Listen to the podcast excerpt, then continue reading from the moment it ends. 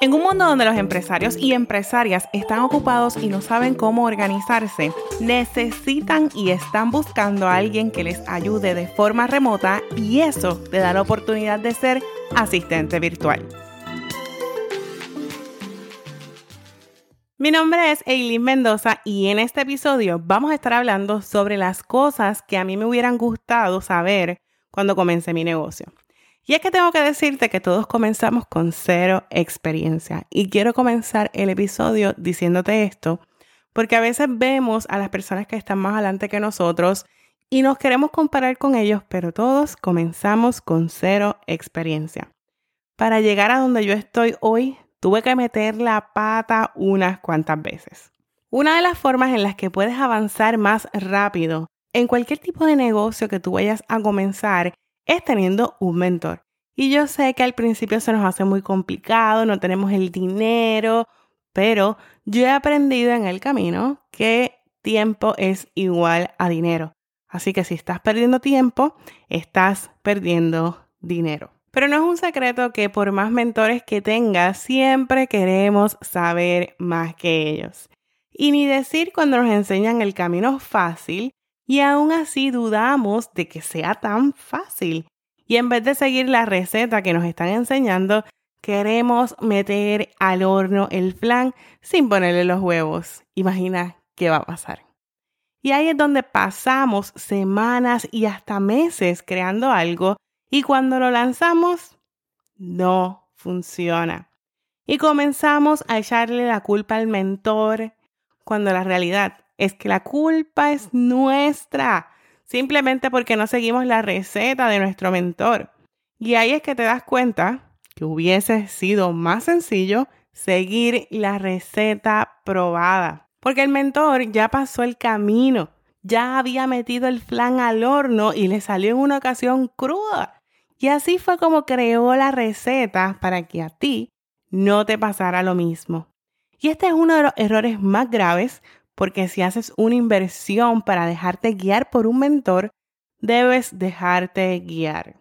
Yo tengo que decirte que yo dudé muchas veces de lo que decía mi mentor, pero yo tuve que aprender que era necesario dejarme moldear por sus enseñanzas y su conocimiento. Necesitamos entender que si el mentor te está enseñando, hay que seguir el proceso.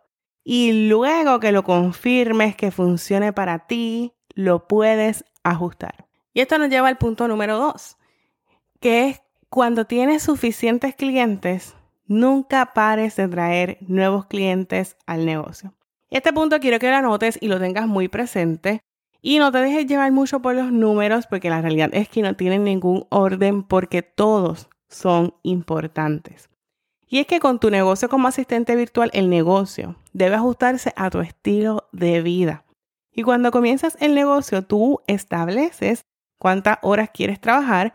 En ocasiones puede ser un poco más, en otras un poco menos, pero va a llegar el momento en el que alcanzas el tope de ingresos u horas que tú quieres trabajar.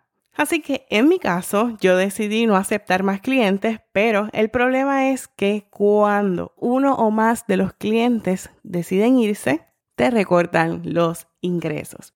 Así que tienes que comenzar a buscar nuevos clientes y no es lo mismo si te mantienes con la agenda abierta. Así que mi recomendación es que sigas aceptando clientes y si ya no los puedes ayudar o si ya no puedes manejarlos porque estás hasta el tope, tengo una buena noticia para ti. Es momento de subcontratar. Es momento de expandir el negocio. O puedes mantener una lista de espera abierta en todo momento para cuando estés llena seguir adquiriendo esos prospectos para el negocio y decirle, mira, ahora en este mes no podemos trabajar juntos, pero dentro de unos pocos meses sí podemos comenzar a trabajar. Pero nunca dejes de traer nuevos clientes al negocio. Por lo general, yo le aconsejo a las estudiantes que cuando comiencen a trabajar con clientes, comiencen a tres meses, ya que esto es tiempo suficiente para medir los resultados y saber si tú quieres continuar trabajando con ese cliente y si el cliente se siente a gusto contigo. Y luego comenzamos a trabajar al año.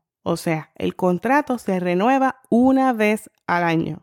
Y si todos los clientes llegaron a la misma vez y todos se van juntos a los tres meses, te quedas sin nada. Sin embargo, si todos los meses traes uno o dos clientes nuevos, vas a mantener un flujo de clientes saludables en el negocio. Consejo número 3. Nunca dejes de aprender. Estamos en un negocio de evolución constante y el Internet evoluciona cada día. Así que tú tienes que mantenerte al día y nunca sabes tanto como para dejar de aprender. A medida que el negocio crece, crecen los problemas y el leer te va a ayudar a poder solucionar cada uno de esos problemas que te encuentres en el camino. Este episodio es patrocinado por la Academia de Asistente Virtual, el programa de capacitación por Internet para que puedas comenzar tu propio negocio como asistente virtual y trabajar desde la casa o mejor aún desde cualquier lugar, que te invita a su seminario gratis o webinar Aprende cómo comenzar tu negocio como asistente virtual y trabajar desde la casa o desde cualquier lugar. Regístrate totalmente gratis en webinarasistentevirtual.com, webinarasistentevirtual.com. En las notas de este episodio te dejo toda la información. Consejo número 4. Aprende a decir que no. Cuando comencé mi negocio y comenzaron a llegar los clientes, a todos les decía que sí y a unos precios ridículos. Así que llegó el momento en el que quería tirar la toalla porque ya no podía más. Si el cliente tenía tres días de contenido y en una semana me pedía cinco, ahí iba yo a publicar los cinco contenidos. Así que no importa lo que el cliente pidiera, yo lo hacía. Y me encontré en un laberinto sin salida, porque cuando lo haces una vez, tienes que seguirlo haciendo. Así que aprende a decir no. No cuando lo que te piden va en contra de tus valores. No cuando ves que no es lo que se acordó. No cuando no te sientas cómoda. Aprende a decir que no. Consejo número 5. Establece límites. Uf, los límites. Se nos hace difícil establecer límites con la familia, peor aún con los clientes. Pero tengo que decirte que debes establecer límites desde el día 1. Yo tenía una clienta que desde el principio acepté llamadas pasadas las 10 de la noche y comenzaron a las 10, luego a las 11 y llegó un momento en el que tenía que poner el teléfono en modo no molestar. Y es que si no estableces límites saludables desde el día 1, todo se va a complicar. Establece horarios, medios de comunicación, cuántas horas al mes vas a trabajarles y cuántas horas al mes pueden consultarte. Si no estableces esto desde el principio, serás esclava de tus clientes. Así que repasemos. Consejo número uno, si tienes a un mentor, sigue los pasos que te da, no te pongas creativa. Consejo número dos, nunca pares de traer nuevos clientes a tu negocio. Consejo tres, nunca dejes de aprender.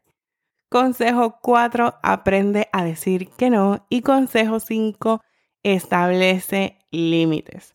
Esto es todo en este episodio. Espero que comiences a tomar acción para que muy pronto puedas decir yo soy asistente virtual. Si estás escuchando este episodio desde Apple Podcast, déjame saber qué te pareció este episodio en los comentarios esto ayuda a que más personas puedan beneficiarse de este contenido. Y hazle una captura de pantalla y compártelo en tus historias de Instagram para yo poder verlo y saber que lo escuchaste.